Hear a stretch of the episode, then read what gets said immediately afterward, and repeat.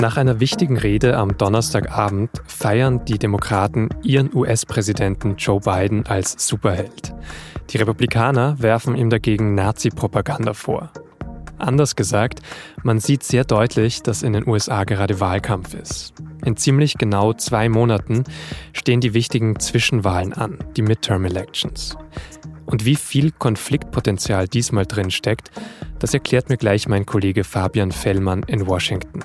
Sie hören auf den Punkt, den SZ Nachrichten Podcast heute mit Vincent Vitus Leitgeb. Es ist 8 Uhr Abend, beste Fernsehzeit in den USA. Das sieht man auf vielen US-Sendern, die Independence Hall in Philadelphia. Es ist schon dunkel draußen und natürlich wehen einige USA-Flaggen.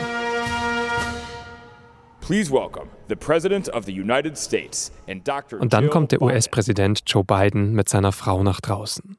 Er will eine wichtige Wahlkampfrede halten. Es soll um die Seele der Nation gehen.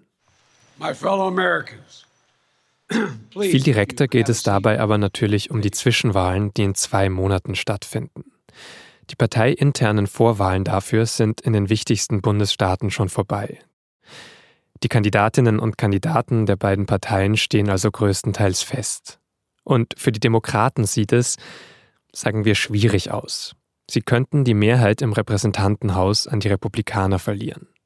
Und viele Sitze könnten an Anhänger von Bidens Vorgänger Donald Trump gehen.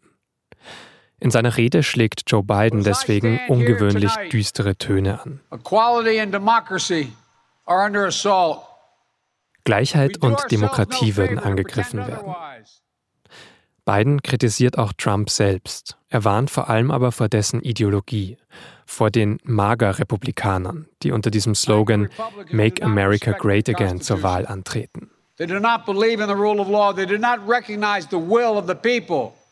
Sie würden Gesetze missachten und freie Wahlen nicht anerkennen. Sie würden autoritäre Anführer unterstützen. Bidens eigene Vision, die kommt relativ spät in der Rede, nach sehr vielen Attacken.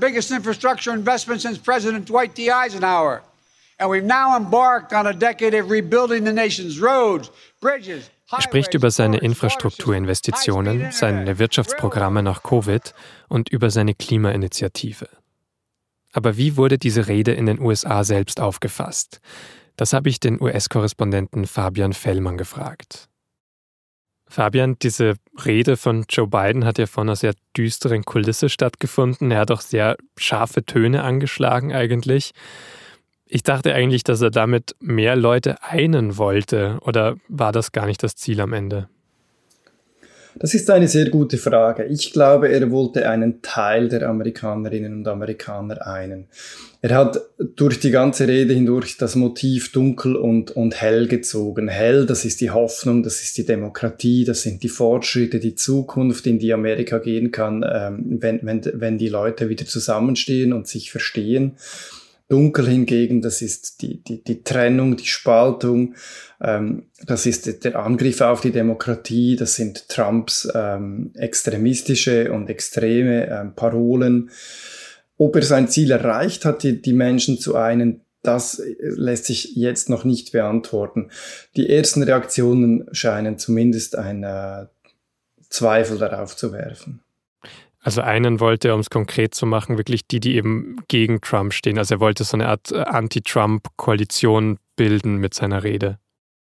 Ganz genau. Und das bedingt ja aber auch, dass man die Republikaner spaltet, weil eine Anti-Trump-Koalition zu bilden bedeutet, einen Großteil der Republikaner, einen Großteil der republikanischen Wähler nicht in dieser Koalition zu haben. Wir, wir sehen das in Europa nicht so gerne häufig, aber man darf nicht vergessen, dass, dass Trumps Kandidaten und Trump selbst auf der republikanischen Seite die Leute mobilisieren. Also Biden spaltet da eben auch einen, einen großen Teil der amerikanischen Bevölkerung, die 48 und etwas Prozent, die für Trump gestimmt haben im vergangenen Jahr. Mhm. Und äh, wie wird die Rede dann zum Beispiel im Trump-Lager aufgefasst oder wo, wie wurde sie aufgefasst? Die Rede wurde als divisive äh, beschrieben, als spaltend. Was aber durchaus auch zu sehen war, ist, dass weniger radikale Republikaner sich eben auch provoziert fühlten und die Rede eben auch als spaltend äh, auffassten. Und das ist ein Zeichen dafür, dass Biden schon sehr weit gegangen ist, vielleicht zu weit mit, mit seiner Rhetorik. Ja, du hast beschrieben, ähm, Einordnung in einem Text als Nazi-Propaganda eigentlich auf der einen Seite und auf der demokratischen Seite eigentlich so eine Superstar-Inszenierung von beiden. Da sieht man ja auch, dass es total polarisiert hat.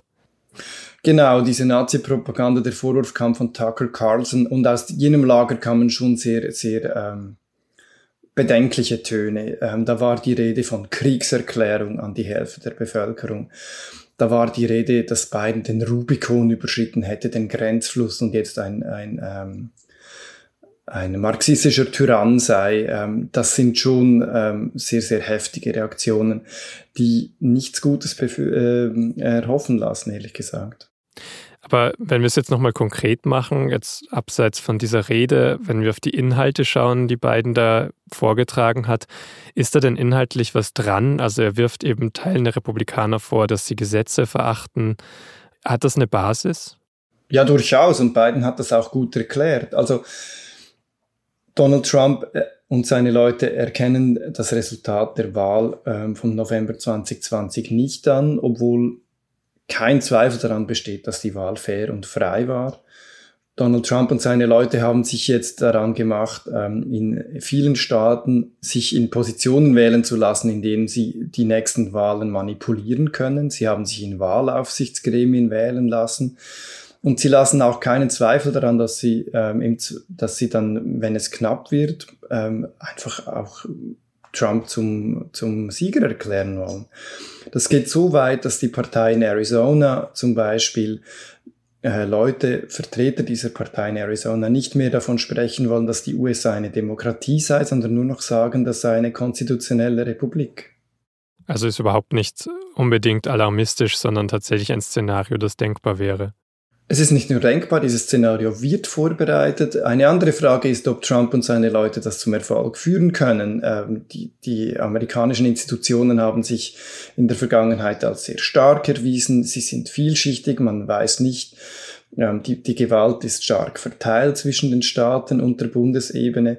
Und das hat, darauf hat Biden auch hingewiesen. Er hat gesagt, in der Vergangenheit habe, hätten diese Institutionen stets funktioniert, aber das sei eben auch nicht äh, Gott gegeben und einfach selbstverständlich, sondern man müsse immer darum kämpfen, sich an, am Rechtsstaat zu orientieren, an, an einer friedlichen Machtübergabe, an den Prozessen, die diese Demokratie vorsieht. Und damit hat er eben auch recht. Das haben wir in der Geschichte wieder und wieder gesehen.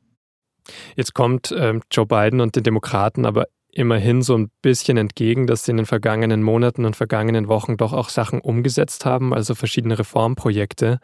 Vielleicht kannst du da mal beschreiben, was da für dich so die, die wichtigsten Themen waren.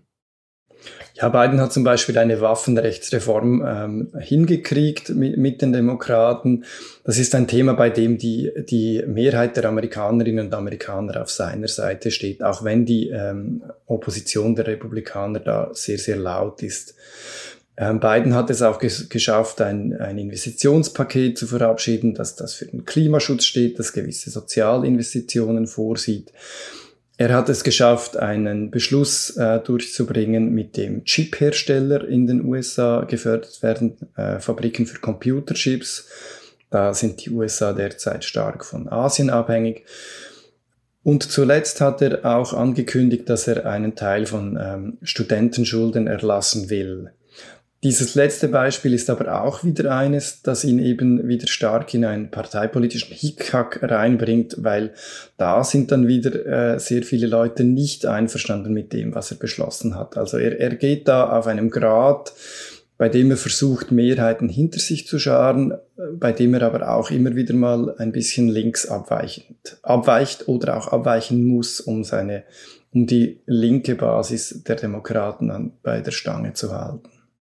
Aber insgesamt würdest du sagen, das ist jetzt sozusagen das Wahlkampfprogramm von Joe Biden und den Demokraten zu sagen, seht hier, wir haben jetzt in den vergangenen Monaten, Wochen diese Reformpakete umgesetzt und ähm, sie zeigen auf der anderen Seite, was wirklich am Spiel steht, wenn diese Wahl vielleicht anders ausgeht. Ganz genau. Und Biden hat eben auch ein bisschen ähm, das Verlierer-Image wieder verlieren können. Ähm, der schmachvolle Abzug aus Afghanistan mit den amerikanischen Truppen, die hastig wegfliegen und, und eigene ähm, und Helfer zurücklassen müssen Jetzt hat Biden wieder Erfolge feiern können und das mag dem einen oder anderen parteipolitisch nicht ganz in den Kram passen. Letztlich zeigt er aber damit eben doch, dass er etwas tun kann und allein das steigert sein Ansehen äh, bei einer breiten Wählerschaft. Dann äh, warten wir da noch mal ein bisschen ab und schauen erstmal gespannt auf den Wahlkampf, der jetzt als nächstes ansteht. Aber vielen Dank schon mal für deine Eindrücke und Erklärungen. Vielen Dank. Am vergangenen Wochenende hat in Münster der Christopher Street Day stattgefunden. Am Rande der Veranstaltung wurde ein 25-jähriger Mann niedergeschlagen.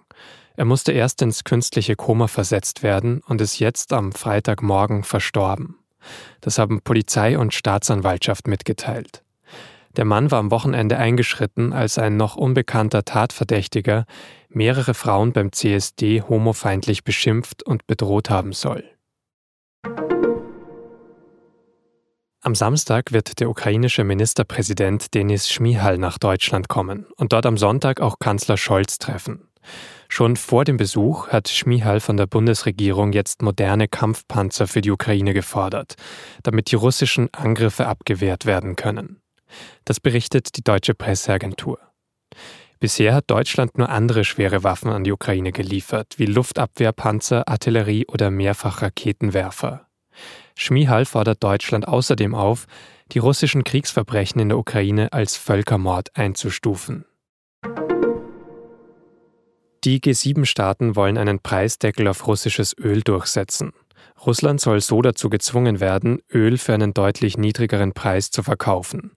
Dadurch soll Russland weniger Geld einnehmen können und Öl wäre auch sonst einfach billiger für alle. Wie aussichtsreich der Beschluss der G7 ist, ist fraglich. Auch andere große Staaten wie Indien müssten mitmachen. Und in der EU wäre zum Beispiel Einstimmigkeit nötig.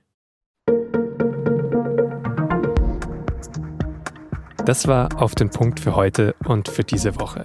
Redaktionsschluss war wieder 16 Uhr. Und ein letztes Mal für diese Woche wollte ich Sie nochmal um Ihre Meinung zu unserem Podcast bitten. Wir würden uns freuen, wenn Sie unter dem Link sz.de-podcast-umfrage ein wenig Feedback geben. Das dauert nur ein paar Minuten und den Link finden Sie natürlich auch in den Show Notes. Produziert hat diese Sendung Emanuel Petersen. Vielen Dank fürs Zuhören und ein schönes Wochenende.